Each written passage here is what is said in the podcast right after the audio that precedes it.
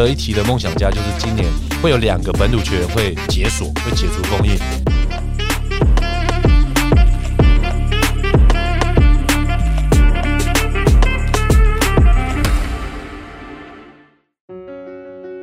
感谢本集由习清文教基金会赞助播出，用爱实践学习的梦想，为偏向孩童的成长带来最及时的守护，给予最贴切的关爱，在这最需要的时候，都有习青基金会的陪伴。欢迎收听《南南五四三》，我是黄丹妮。我是李博仁，我是许时清，是的，我们今天呢主题是要讲的是热身赛。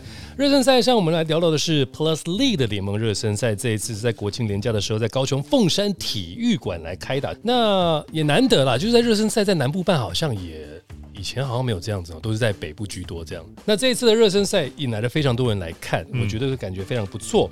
呃，也是不是像那种交流赛，它就是有洋将开箱了。包含了就是有换的一些洋将都有去参与到，呃，今天呢就是要跟两位来去好好的谈一下这一次 Plusly 的热身赛的一些状况，然后再来我们来去做一些分析等等。那这一次的这个呃热身赛当中，我们会知道就是说像富邦走了一个曾文鼎，然后感觉好像没有变弱，二房东的接班是比较强的这样子，还隔扣了吕正如 N One 这样子。那在洋将方面呢，各个球团也有补强。待会如果说两位想看的话，我可以来找一些相关的资料。嗯，呃，首先来看一下整体来讲，呃，Plus League 的热身赛，呃，看起来有没有像是符合大家的一个感觉，就是球球队的补强或者是形象的状况？就是以 P 这一次的热身赛来看的话，我觉得就是每一个球队，就像我们刚才聊的富邦，嗯。就说第二的离开，目前在接班的可能会是谢宗荣、曾祥军、陈范博彦。嗯，其实在这一个位置上，我觉得在例行赛的时候，我觉得不会有太大的影响。我觉得在。呃，季后赛的话就会比较重要，因为这个角色就是我觉得球队的灵魂，嗯，就是除了后卫之外，就是在中锋，是。对。那这这一点也反映到这一次国王队二连败的一个状况，嗯，就说在汤马斯小火车的离队了以后，他在他在中锋如果只有在禁区或者说只做苦攻的话，那其实锋线这个位置你必须要多一点助攻的一些角色的球员。所以这一点，富邦跟国王就是两个两个很很很大的反反差比。嗯嗯嗯，对，国王队有汤马斯的时候，他的很多的策应，他很多的 fire，没错，其实都可以把禁区打开。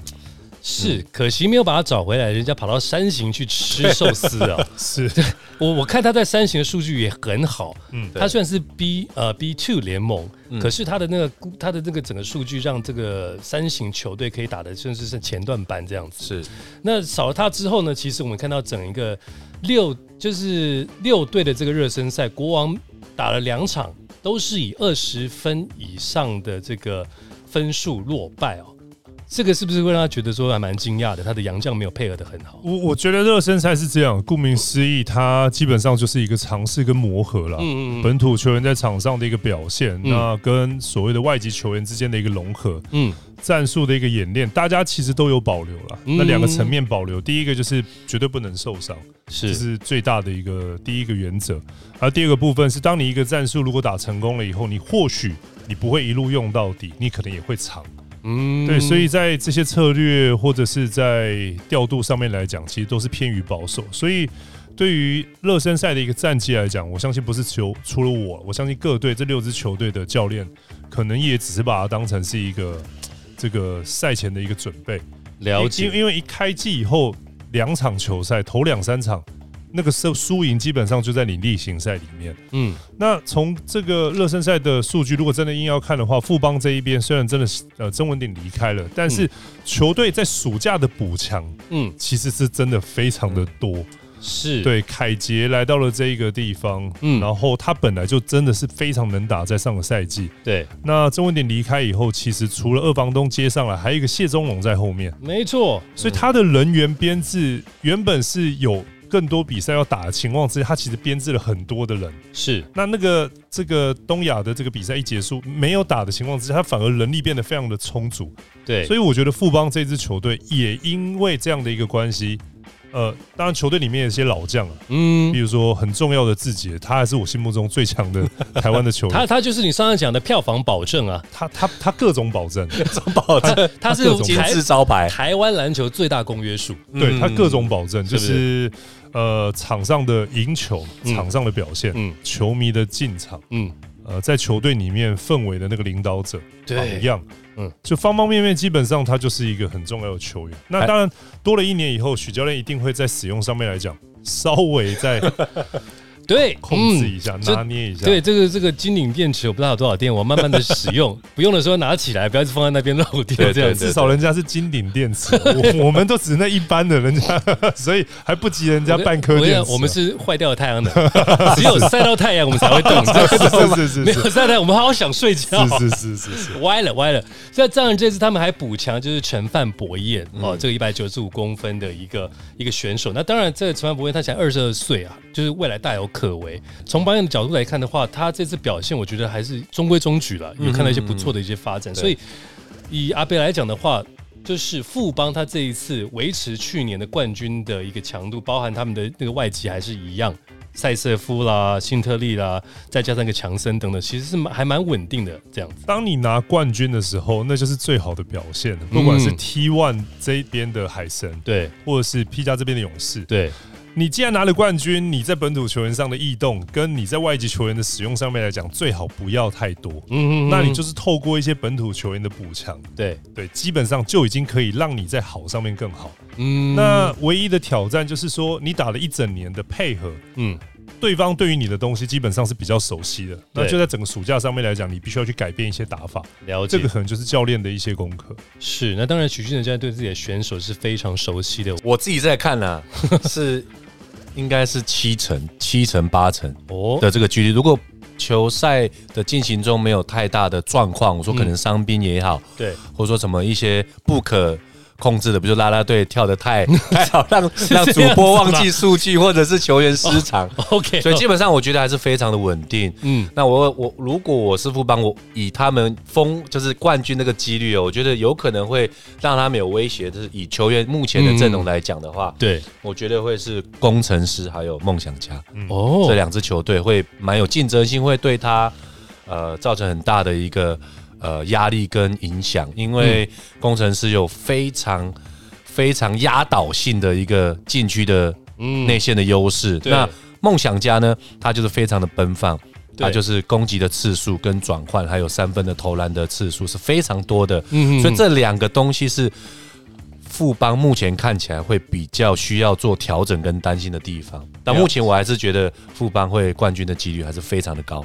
哦，富邦几率很高。那因为去年总冠军赛是富邦勇士对上新竹工程师嘛，对，那工程师这一次我觉得也是多了一年的经验。然后呢，他这个洋将方面来讲的话，也算是补了他们认为自己好的，因为我觉得他们还是以高度跟那种 power 为主，所以补了 Artino 跟呃这个 Bennett Anthony Bennett，这个是台湾这个算是怎么样 NBA 状元啊？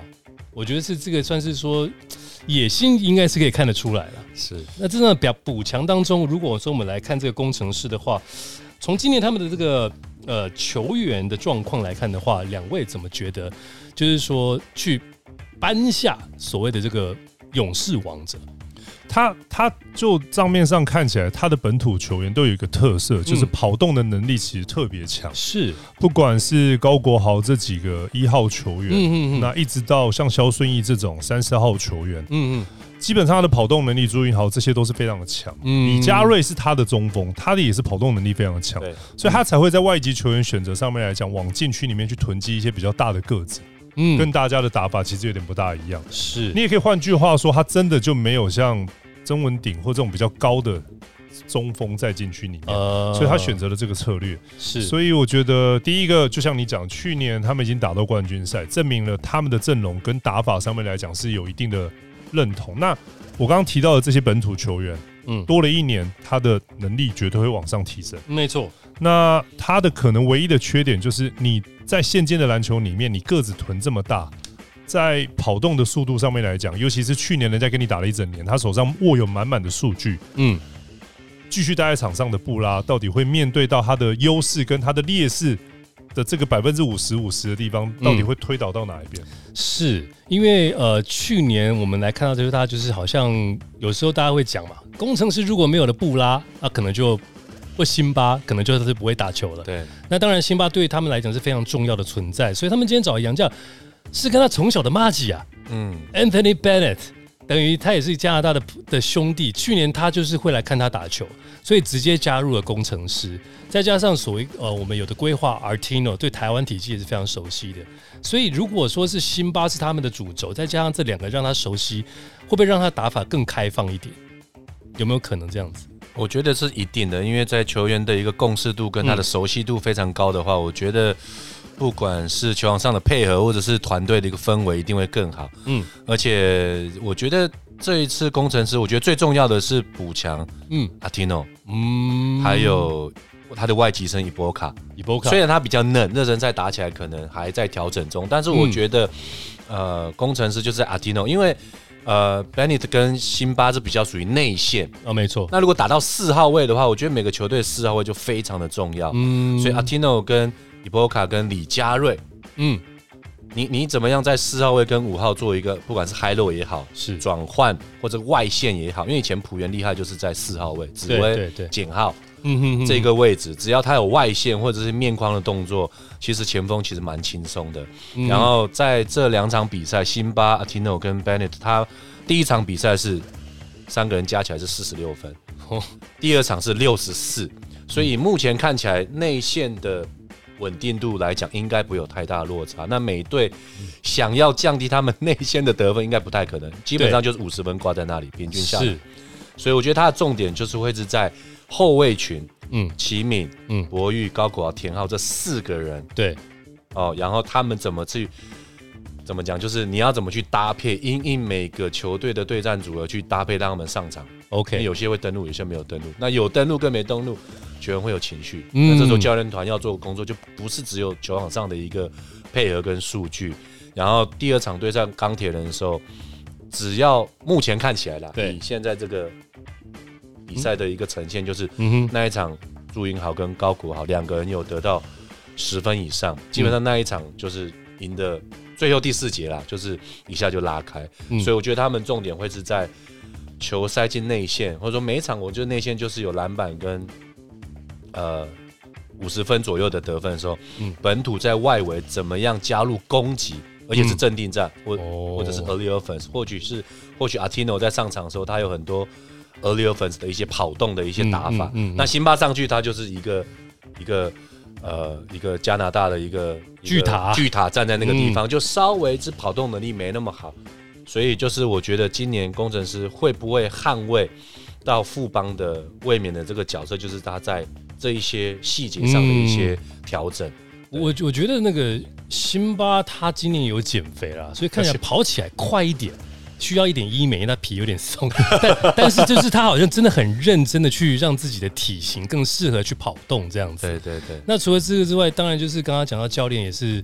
需要去调配嘛？可是我一直觉得工程师就是人来疯的一个球队。嗯，呃，篮球场上没有绝对正确的策略，嗯，但是你要抓准一个你自己很明确自己要什么。嗯嗯嗯。那从工程师的制服组到冠伦教练在使用球员上面来讲，我觉得就是一个明确。嗯嗯，他就是。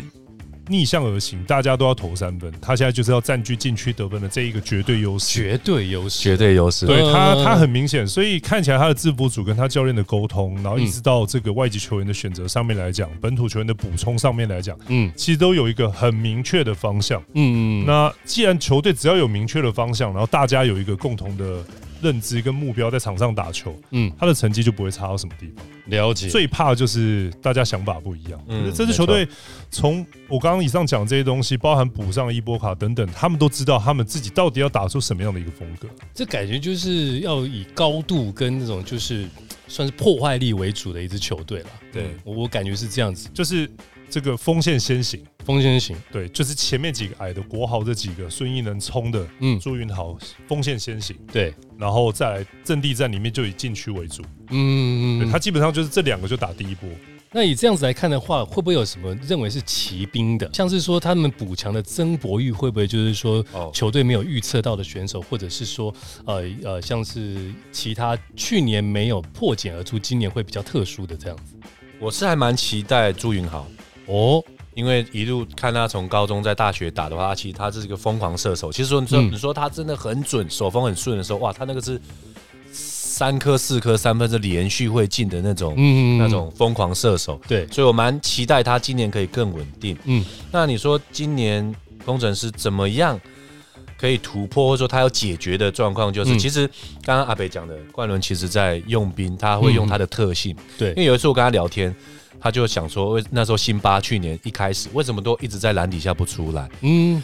然后他他就想说，因为我要帮辛巴调配他的体力，因为他体力啊，因为他体力不够，刚回来，然后体重又比较重。对，如果我做了很多下滑的动作，他反而会更受伤，而且没有没有优势在。哎，我所以我就觉得，其实冠伦在用球员，或者说他在调兵遣将的时候，他会因应球员的一个体能状况跟现况去调配他的战技术的配合。所以这一点我就觉得哇。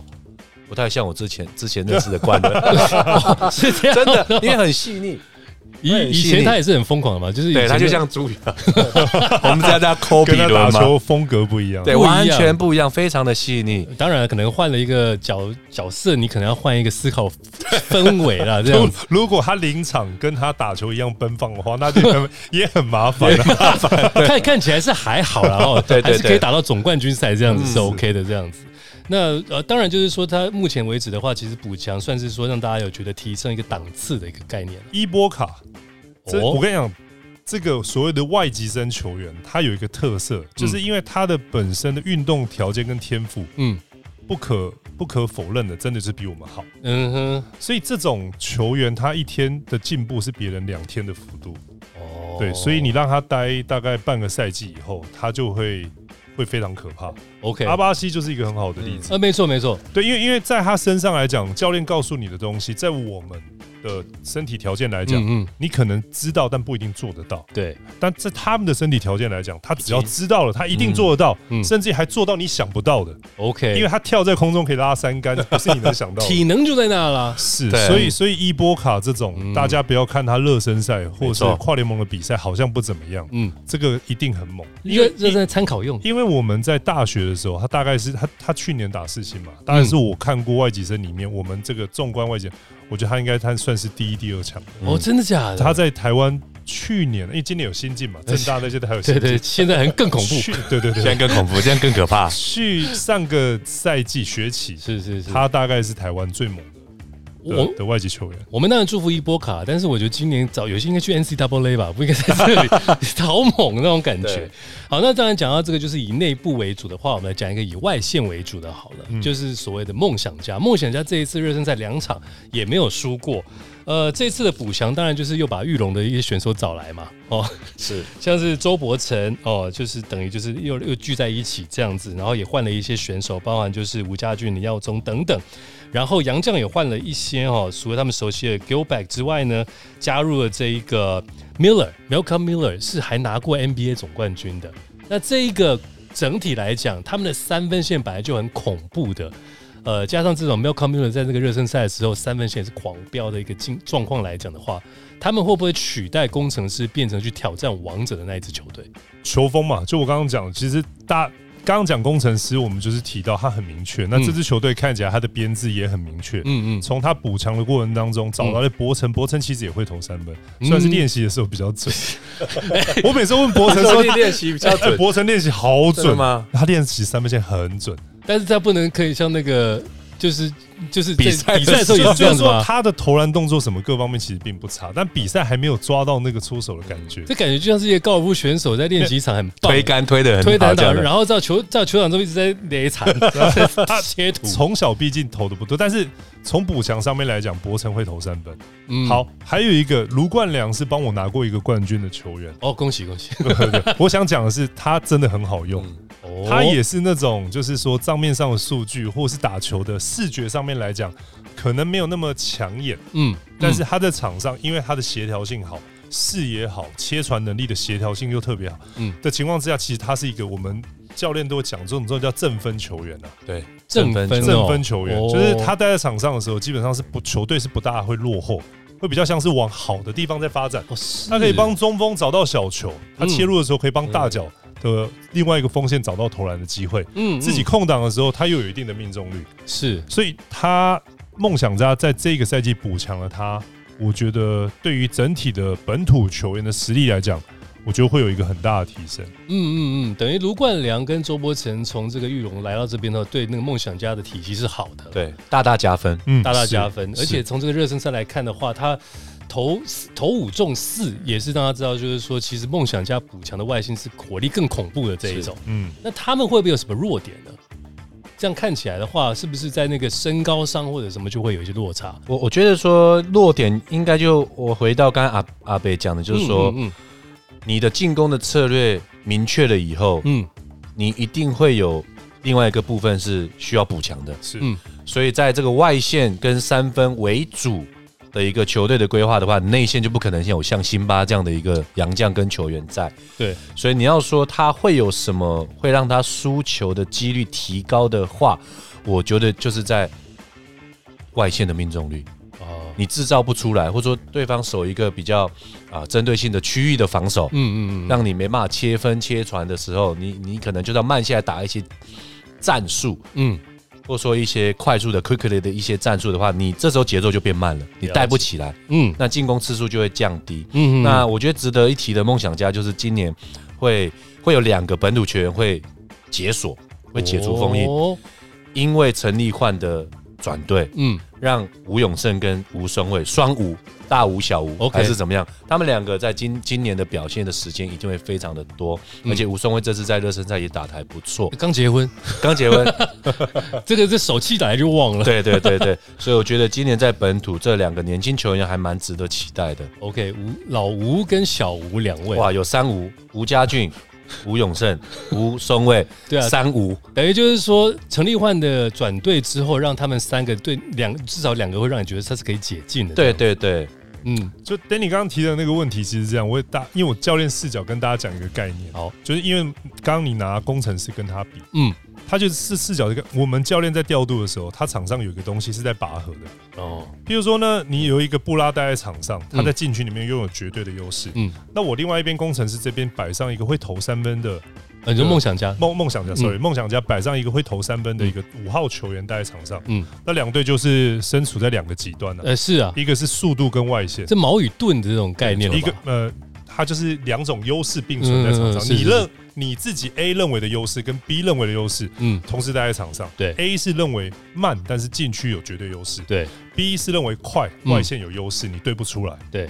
在这两个同时待在场上的时候呢，就会有一个拔河状态，是，就是哪一边先在这一件事情上面得利，另外一边的教练就必须要把你你认为的优势去除掉，去配合对方。嗯，譬如说布拉在禁区里面狂轰辛巴，辛巴，辛巴在里面禁区不断的得分。对，那你刚刚讲的 B 队的人，他就不能再考虑他三分的优势。哦，他要换上球队可能反应比较慢，但是比较大只，嗯，舍弃掉他的外线，然后来配合辛巴。的这个能 stop 住他的一个分数，就是博城也得往里面去守这样。之类的，或者你在调度上面来讲，你要把所有高的人全部换上来，然后做一个区二三的联防，那你的速度，你 B 认为的速度优势就不存在。对，没错。反观如果你是 B 这边的外线开始投的非常准，嗯，然后速度很投篮机啊，那冠伦冠伦就要冠伦就要调整了，嗯，这时候辛巴就必须要被换下去，可能换 Artino，所以工程对，所以工程师所认为的优势也就不存在，所以。对于教练视角视角来讲，这种风格的比较不会是一个谁的绝对优势，是当下谁在这件事情上面取得优势。另外一个教练，对方的教练就要配合你。哇塞，那那挑战王者之前，这两队对打就很有趣哦。非常的是是，因为它是一个很极端的一个呈现。是，而且我也想问阿北，你。你你确定不出来当教练吗？对啊，极端。然后 他就他现在在当球。他刚才的对啊，球评真的讲的就非常的清楚，而且就是以教练的角度来描述球场上发生的事情，我觉得会让大家觉得看比赛会很有趣。是啊，对，不是只不是只有拉拉队，牧师女孩也蛮漂亮的。其其其实看球是这样，除了看球员在场上。动作嘛，大家的视线会是比如说一对一的防守，或是一个高难度的得分。对。那如果你去了解到一场球在四十八分钟里面，嗯，暂停做了哪些事情，嗯，或者现在这支球队呢为什么会领先十分？嗯嗯嗯。那透过像我们跟石青两个都球评，如果你能去了解这些东西的话，其实你当你越了解他的比赛里面很多细节，你会觉得球赛其实更好看。嗯，这个是非常有意义的价，就是说这两队的对决，其实可以从他们的选手当中可以看得出来他们的定定位在哪里。其实这种。很极端的比赛，那其实它的碰撞是非常有趣的。对，除了这之外，我们还有其他球队啊，包含就是呃，我们刚刚有提到的这个新北国王哦。中场休息时间，为你带来最温暖的习青文教基金会。习青基金会长期关怀彰化地区的偏乡小学，陪伴孩子们一起面对不管是在课业上或是生活上遇到的问题，培养孩子们走出教室以外的知识和兴趣。创造出多元的学习环境。从二零零六年开始，每年都与秀传医疗体系共同举办“秀爱传情耶诞圆梦计划”。十六年来，已经送出了一万六千份礼物，实现无数弱势与身障朋友的愿望。今年“秀外传情椰蛋圆梦计划”邀请大家一起用您的温暖，点亮弱势身障朋友的心愿。新北国王，呃，他们当然也换了一些人，包含林书伟也把他找来了。本来那时候讲说是不是找林书豪的意思，可是那个他们的执行长说不不不不不不不不不，那个很难找。我们先把，我只是他弟弟，就是因为他会打，呃，在这个他已经有解释清楚了。那除了这之外呢，当然就是说，呃，他们的新的洋将，因为汤马斯到日本去嘛，所以找了一些其他的洋将加入。可是在这个整个热身赛并没有太好的一个发展哦。那除了这个之外，包含就是说他们还有一定的优势嘛，哦，呃，就是那个戴维斯。那这个的话，其实今年杨将的一个改变跟整个战力的一些整理当中，光看这一篇他们的球员名单，有可能就是说会也维持在 A 段班吗？还是说他还他现在就是会有一点需要去注意的地方这样子？我目前看起来就是以整个球员的配置跟他们的一个特色哦，就是我我们刚才讲，就是去年我们的 MVP 是杨敬敏，没错。那他其实他的打法也比较需要持球的一些时间，嗯嗯嗯。那其实看到去年他跟汤马斯配合的就非常的好，就是汤马斯他也有投，会有投篮的空间跟这个命中率，对，制造锋线的一些破坏或者是发挥的一些。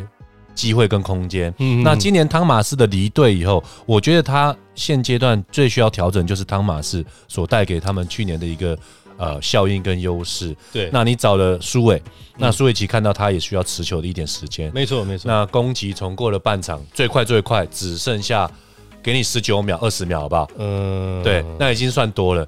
那你怎么样调配？那你找的杨将是不是跟杨继敏跟苏伟的重叠性是不是会有？那我们在讲说，其实国王的今年需要目前看到热身赛跟以球员的状况来做调整，他跟钢铁人很像。嗯，去年钢铁人的配置球员就是右维、宇正如，对，那然后他就是很清楚，就是破坏。投篮。没错，然后周以翔做一些在中距离附近的一些攻击，嗯，然后他们就很清楚有一个铁三角，嗯嗯嗯。那今年的话，就说你怎么样去找到球队的重心，嗯，那他们现在就要找到一个，我们讲常常球场上有一个三角关系，对，切入投篮的，制造空档的那种外线，那你内线有没有可以让球进去以后让的对，所以国王跟。呃，钢铁人我觉得会比较像是要马上去调整，就是你的你的进攻的体系是要着重在什么地方？嗯嗯嗯，对，因为因为像这样，就是说国王那时候铁三角可能李凯燕跟那个杨敬敏，然后就是呃汤马斯，这真的就是一个三角，一个控，然后一个外线，然后我可以往里面切，然后里面就是非常稳定的内线。那现在汤马斯走了之后，可能在开机要观察是他们杨将的配合度了。对，嗯。凯杰，我觉得国王最大有一个状况是凯杰的离开。凯杰是一个上升型上升的球员，是他的能力是在往上提升的。嗯，对，太重要了，他很重要。但是我觉得损失了凯杰，对于国王来讲蛮伤的。如果凯杰继续待着，然后呢，苏伟来去分担阿敏持球的攻击，是我觉得这样子的国王的实力应该是上升的。那从从热身赛看起来，为什么下降的原因是少了凯杰以后呢？少了凯杰，其实对他们来讲，球队长远来讲，我觉得是一个损失了。是。那再来，就像刚刚石鑫讲的，因为打法上面来讲，阿敏需要球权，是。那苏伟需要球权，那这很麻烦，因为这个都属于需要球权的情况之下，时间不够用，你还要杨将还要分。嗯，这个将是他们在新的赛季可能会遇到一个比较大的一个问题，等于就是哈登跟 r e s b o o k 在火箭队的状况了。对，有这么 严重？这两个很严重，这两个很严重，我会不会用了一些什么？没有到那么严重。我有用风向吗？就类似像这样子啊，然后就是会变成说，像简佑哲，其实简佑哲今年就会很重要。OK OK，因为呃，持球比例、攻击跟传球的时间点。取决于你射手是空档舒服的投篮，还是拆炸弹。嗯，那目前看起来，呃，当然还会再继续调整了。变成说，国王队的射手，嗯，这个部分就变成说，可能目前看起来，好像他的投篮的选择性跟他的舒服度就不会那么的高。是是，目前看起来是这样了。是，就是虽然也没，虽然就是没有要跟那个梦想家比，但是说你好像也损失了一些外线的机会。不过我认同时先讲的，你从这个。账面上看起来，他的三分线真的是没有一个人是他的杨绛也没有三分线的一个稳定性嘛？对，整个名单看起来其实没有觉得谁好像球给他他就铁会进了。那如果对方守一个稍微联防一点的话，这也很麻烦，真的蛮麻烦。这样也不能只靠着杨敬明一个人在外面飙，对，会很辛苦，很辛苦，非常辛苦。对，就会像石金刚刚讲的，如果你要靠阿敏或者是这个苏伟这样一直切，那你射手接到球的时候都是在倒数。那你如果那颗球不是第一一第一拍拿到就可以投的话，那些人再盘球下去，你让其他人再盘球下去，好像也像简佑哲了，嗯，这几个你让他再盘球，好像也不会有太好的效果。了解，当然，因为热身赛它还是一个观察的一个重点嘛，所以他们的总教练也是他们会长期合作的这个 Ryan 应该会有所调配。对，那跟他比较相近，刚好提到就是所谓的这个钢铁人哦，那钢铁人的话，他当然也有做一些改变哦。包含了就是去年犯了一点错误啊，被禁整季的这个张博伟又回来了。这两场呢，呃，拿下了最高的这个十五分，所以他等于也虽然说不是骑兵，也不是说就是今年才加入，但是他的一个回场可能对钢铁人是有所帮助。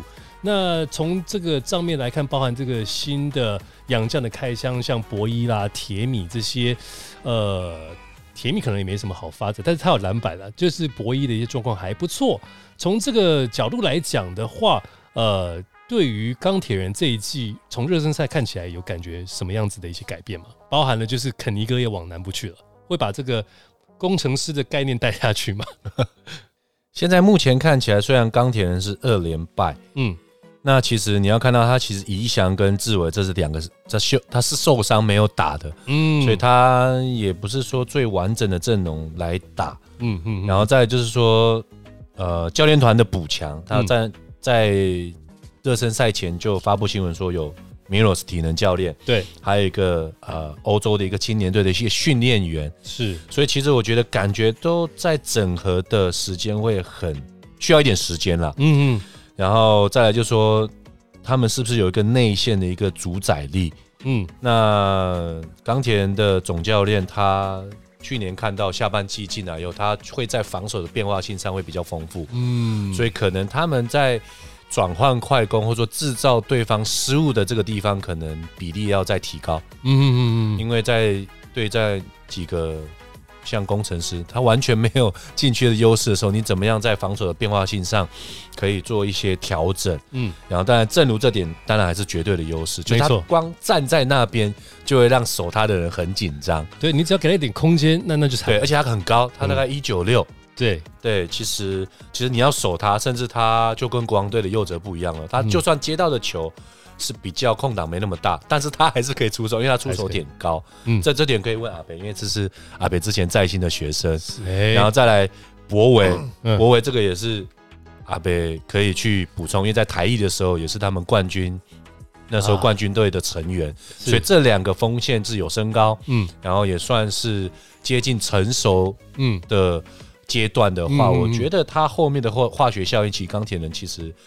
我我个人是后市看涨，我就觉得它是一个潜力股。对，就是这个热身赛可能还没办法代表他们这一季的一个状况了。对，嗯，我认同时间讲的后市看涨，那我也不把，我也不认为热身赛的目前的状况代表他们的一个状况。嗯嗯，就球员的编制上面来讲，其实第一组的阵容已经算是非常的完整。对，就他的锋线球员跟他的一个控球后卫，其实右卫其实都是非常的完整。身高上面来讲，平均也从。一号到三号，如果三个都放本土，平均可以来到一百九。哎，这个其实算很高，那很高啊。那你再配配合禁区里面的杨将的话，其实是非常猛。那更不要说他其实囤有蛮多，像蓝少武、林君豪这种在，也都是愿意跑的选手，而且都是四号球员，算是。不要说能拿多少分呐，至少在防守的部分不赔不赔了，保不赔了，这这都是实话。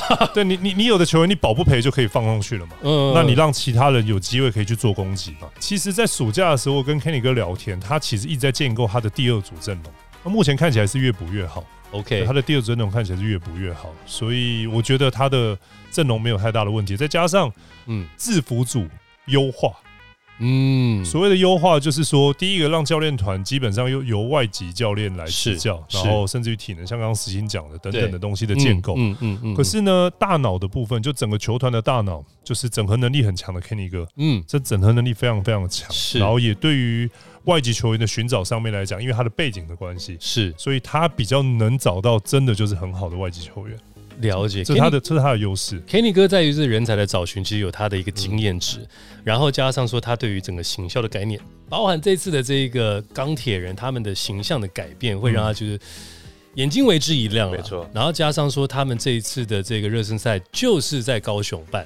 他直接讲 South Side，是，对这种这种感感觉来讲，其实就是说在 Plus League 希望这南部能够烧起另一波的一个热潮。嗯，那所以这样子来讲的话，第一阵容跟第二阵容，其实国呃钢铁人如果说大家都能够健康，比方就是呃周怡翔哈，周周怡翔他就是没有打。那如果说他能在开机就能够维持，因为有个状况是这样，这一季的 Plus 要打四十场，是多了十场。五场的客场跟五场的主场，你的这个主将要怎么去运用？包含了这个福禄寿等等这些，又多了一年的，这个就是非常的重要。这样子，所以这个钢铁人在看起来的话，其实大家会看他的后市是看涨的，没错，因为他的球员的重叠性不高。嗯，就像刚才阿北讲的，一一号到三号摆出来的。他也会是在球场上的一个战术的一个设计，嗯嗯嗯。他我现在看起来就是可能领航员的锋线稍微高一点之外，其实其他球队一些一二号可能都会被打点哦。所以如果在守盯人的状况之下，其实他们如果有在设计这种以锋线往内线打的话，其实这一点会造成各队的很大的困扰。了解，其其实不要小看身高在场上那三五公分的差距啊。嗯，他第一个就是你的锋线球员比人家高的情况之下，嗯，你出手的时候，你的出手点比较比较不容易被对位。这时候你对于空档的认知或出手的空档的把握度来讲会提升。是，那你在切入的时候呢，就算真的被人家守死了，可是你比对方高半颗头的情况之下，你的传球视野就多了一个过顶传球。是，这时候情况之下你也不容易被守死，所以你可以看到每个球场上的一个角落。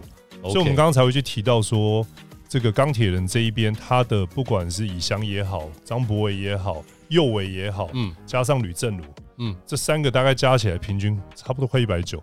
这个算是非常好的一个锋线的条件。嗯，如果能够又跑起来，在那个三分线准度又打的话，而且我刚刚讲的是他们都很有能力啊，又不是说只有高啊，是啊，右卫控球控得好，吕正如会投篮，嗯，然后呢，以翔切入以后破坏力又特别的强，哇塞，张博维防守强，打球强悍，就像石青讲又不重叠，嗯，所以教练在调度上面来讲，需要什么三分破区域，吕正如上，需要一对一单打打点，可以让这个这个以翔上。嗯，对。那如果防守对方来一个外籍球员是比较强悍的，会得分的，张博维去守。哇哇，那这样讲起来，其实跟全部都机关枪或者是大炮，这个什么武器都有，都有，对，都有。他就是以一个餐厅来形容的话，他就是。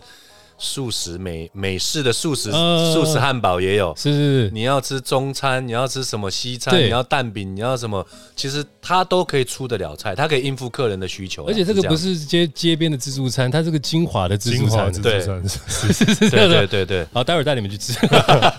以基本上就是呃，大家不要小看钢铁人，也不要就是把这个热身赛觉得就是啊，我们南部人就是惨了，不会，不会，不会，非常可怕。我们两个是觉得钢铁人今年会不错，今年不错哦。OK，那我们就是后市是看涨的。那最后我们来看到的就是桃园领航员啊，桃园领航员当然就是说他们也有一些呃改变，包含了就是找来陈立焕等等。呃，他们在热身赛是一胜一败的这个战绩。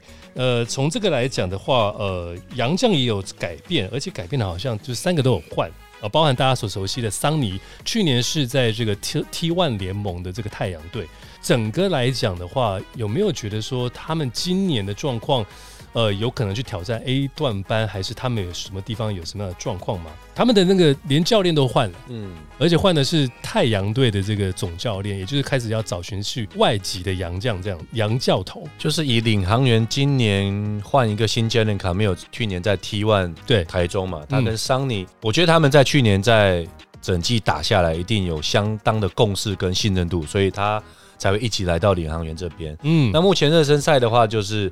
我觉得会有两个重点，嗯嗯，第一个就是，呃，卡米尔说要让施晋尧可能可以担任后卫的角色，就让他尽量摇，对，尽量摇摇摇摇摇摇大一点，然后，所以我们看到就是选秀选进来的小白，嗯，是不是可以怎么讲？就说你是一个新秀，你要叫得叫得动这些学长，哎，这是有相当的胆识。其实你看吴家俊他转呃交易到梦想家，对，那这个就会有落差在，那可是。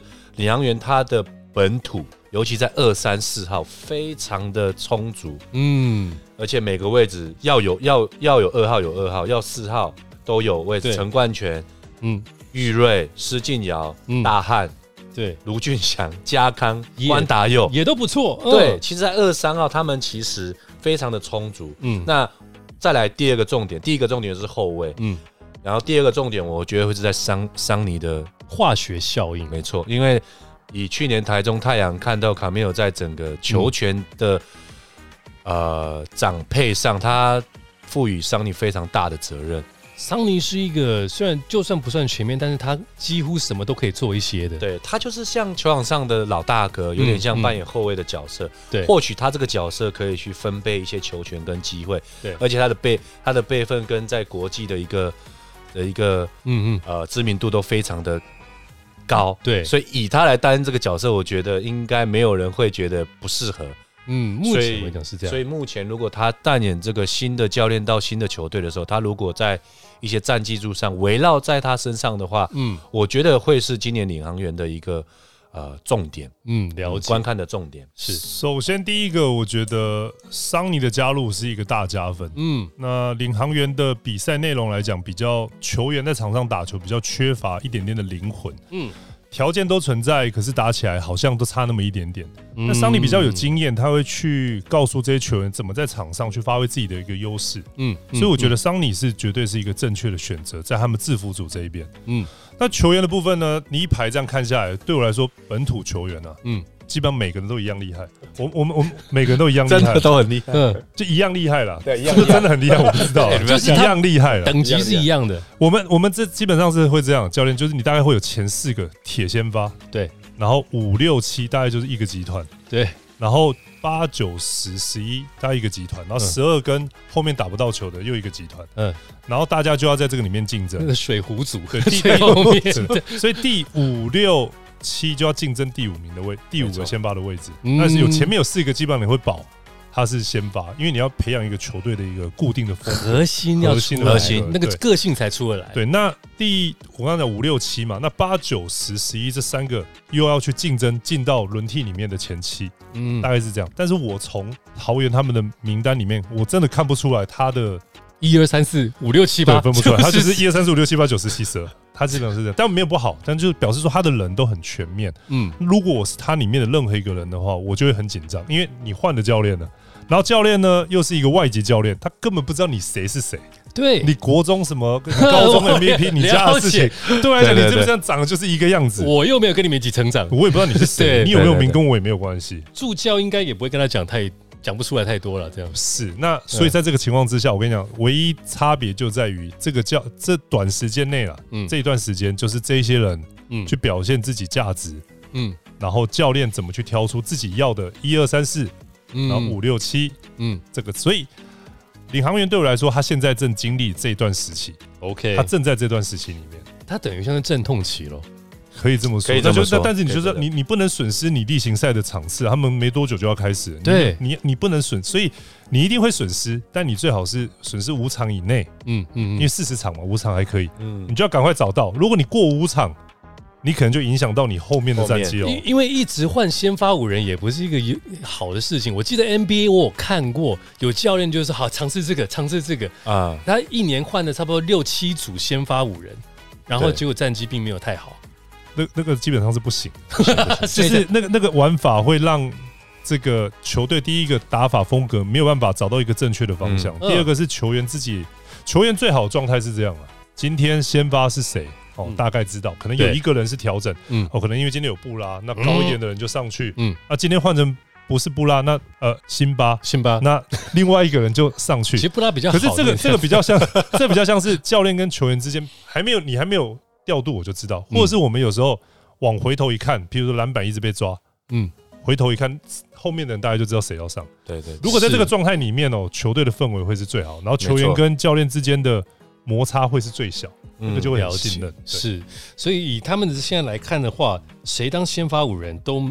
好像都 OK，成立合理，真的，真的，其实都真的。你只有桑尼是唯一不动，其他的都可以，好像都可以在上面去写。而且他现在还在在飞机上准备来台湾哦，对，所以他热身赛是没有加入的。嗯，所以现在也不用隔离了，就是弄好之后就可以直接上。对，所以就是像阿北刚才讲的，前五场，嗯，就说你要用什么策略去，就说这这五场，我我就是可能要。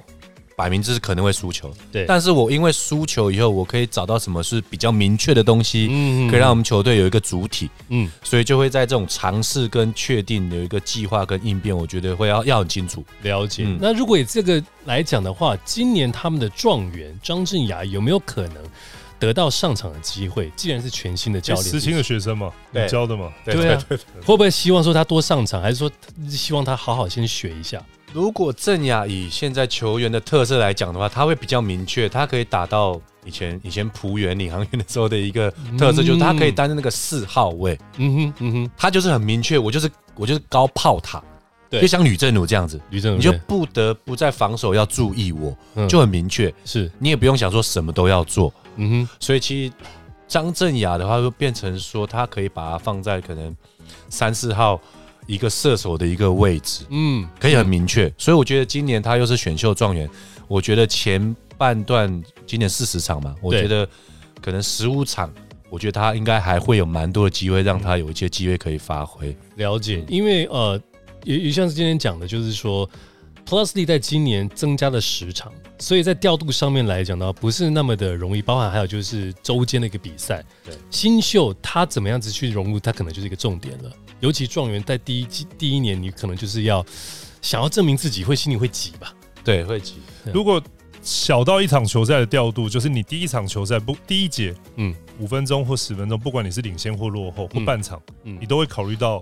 第四节的时候，你的球员有没有足够的体力？比如你赢个八分，嗯，你就会把先发的两个人换下来，嗯，去让他在决胜期的时候还有足够的上场的体力。了解。那你放大来看的话，意思也是一样，就是刚刚 Danny 所说的，就是你变成你开四十场变四十场，嗯，所以你前面呢，像张镇雅，嗯，或是白耀成这种，嗯，没有经验的，你可能就要大量开始一直喂他尝试。哦，你的目的是为了到第三十到第四十场后面那。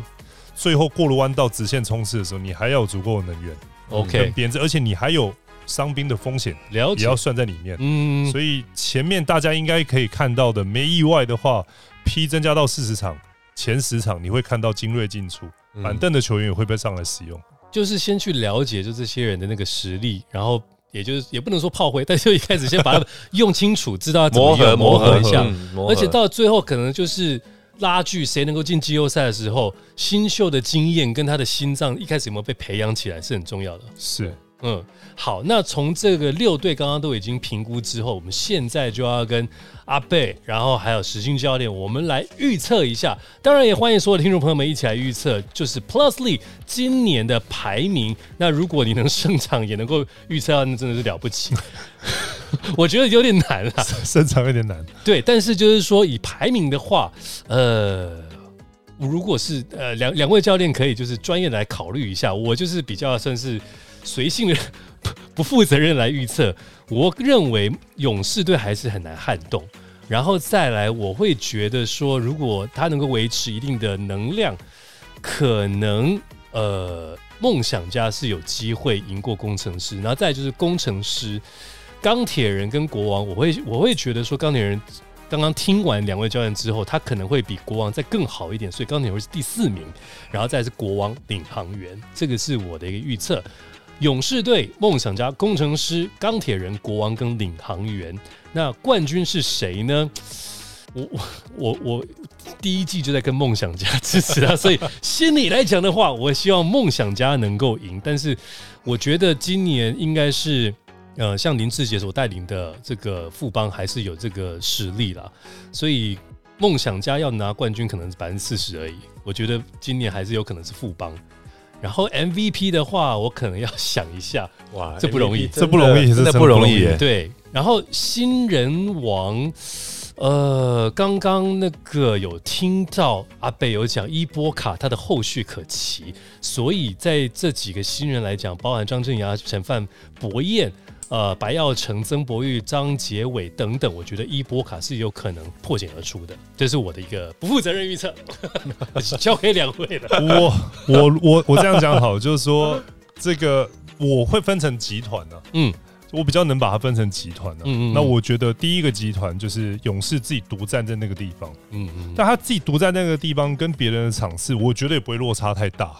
不会说是他可能什么三十二胜，然后人家第二名的就二十五胜以下哦。我觉得大概也就是他第他虽然是位居第一集团，但跟第二集团差不多，就是市场胜差。我觉得今年拉的很近，我觉得比较近。嗯，了解。那第二集团呢，我就会认为是梦想家跟梦想家跟这个工程师两个就在我心目中的第二集团。是那谁会赢呢？也很难猜，因为我们刚刚其实也分析到了，一边是。外线能力特别强，嗯，个子比较小。另外一边禁区里面囤了很多高个子，对，所以各有各自的优势，但差不多就是在第二名的那个集团，嗯，大家离第一名的富邦不会太远，嗯。那第三集团就是以下剩下的三个，因为我觉得钢铁人就像我们刚刚讲的，他的热身赛打的不好，但他应该不会太差，嗯。国王去年打的不错，我相信虽然说现在账面上看起来是这样，但是外籍球员其实还是可以跟动的，嗯，所以其实我觉得那也是一个变化。那毛家恩他有他。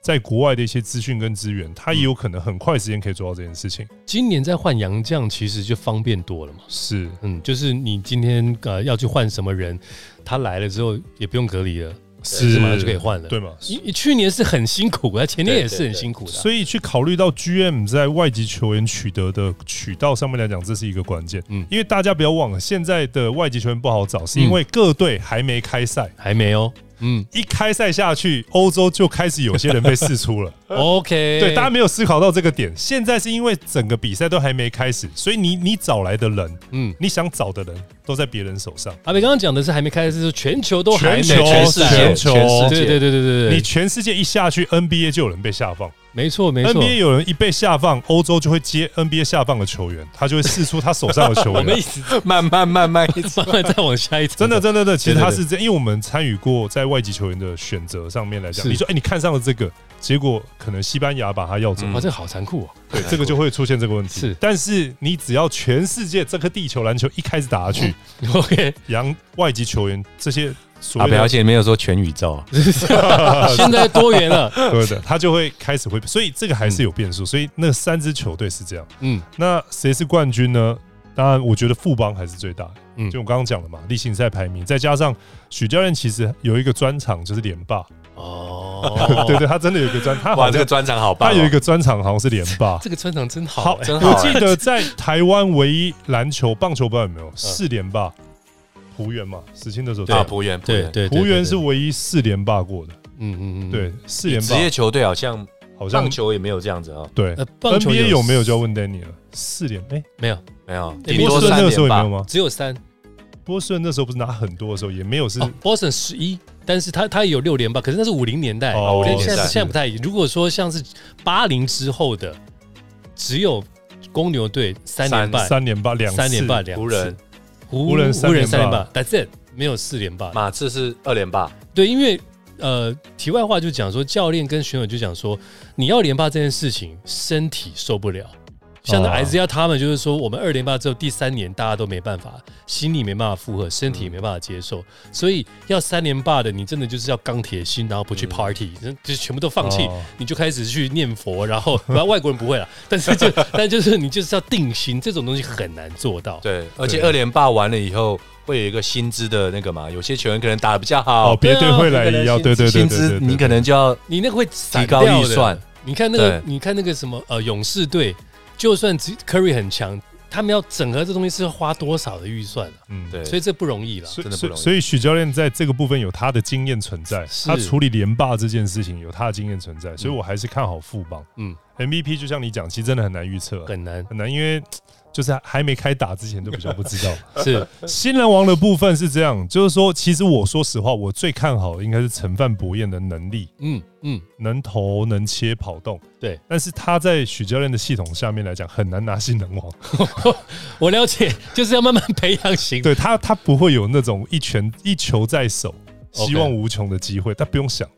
他就只能扮演某一个螺丝的角色，那这种人在新人王的行列里面，数据肯定不会突出啊。新人王一定要去看他的数据跟他的影响力嘛，是是，所以如果就是说以团队为主的话，很难去浮出来的。那所以原本我认为陈曼博也能力是具备的，嗯，但他所待的球队是不允许。如果他是在其他球队，可能就有机会。就他只要不要在富邦都有机会。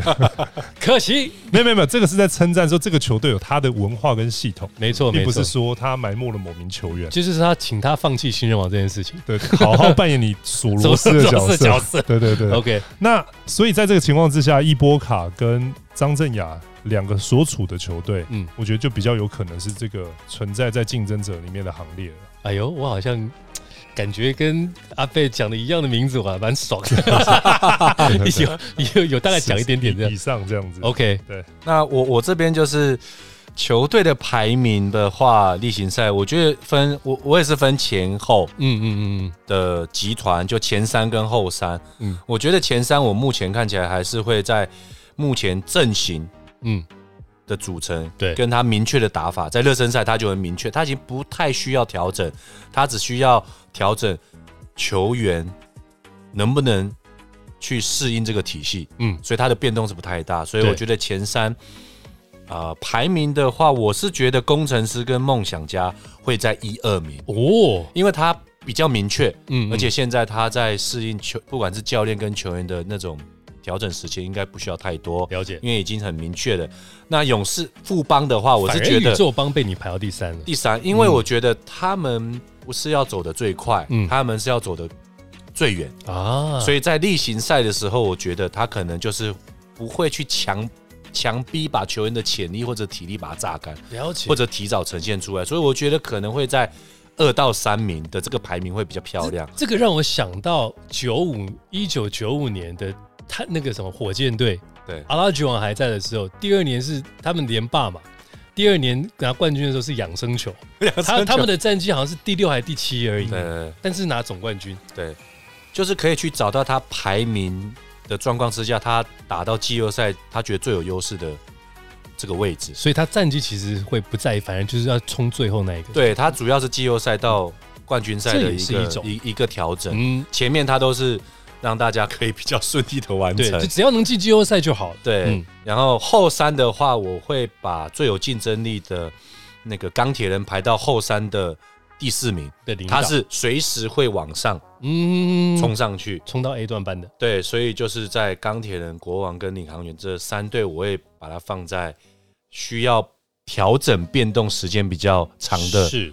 一个排名了解，然后冠军我还是觉得是副帮，是，因为真的是太稳了，太稳了。嗯，然后 MVP 的话，我们选不出来，选不出来。或许我们打个五场十场的时候，我们可能会比较明确。是，然后新人王的话，我也蛮同意，就是陈范博彦在副帮，刚才阿北说的，嗯嗯，他虽然很突出，但是在那个球队上的话，他的亮点不会是最大的。嗯，所以我会有两个。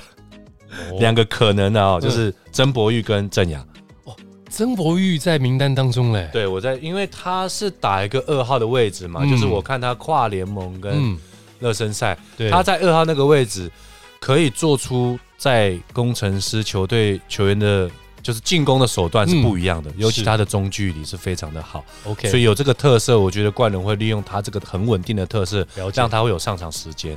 我觉得就是上场时间跟亮点化。嗯，所以郑雅如果有把握他前十五场，让一些新人有磨合的一个呃时间去把它发挥出来的话，嗯嗯那我会觉得是郑雅跟曾博玉这两个会有机会是新人王。OK，所以这个的话，我们还是可以看得出来，新人王就是人人有机会了。嗯，那只有陈范博彦，呃，呃，就是好好当螺丝那种概念，锁螺丝、锁螺丝的人。对，好，那当然，以上就是呃黄丹妮跟李伯伦跟许时清教练三位我们所做的一个预测，但是预测呢是在季赛还没开始之前的预测，所以我们之后可以可能跟大家在一起，经过五场实战之后，再来讨论一下他们的一个状况，这样子。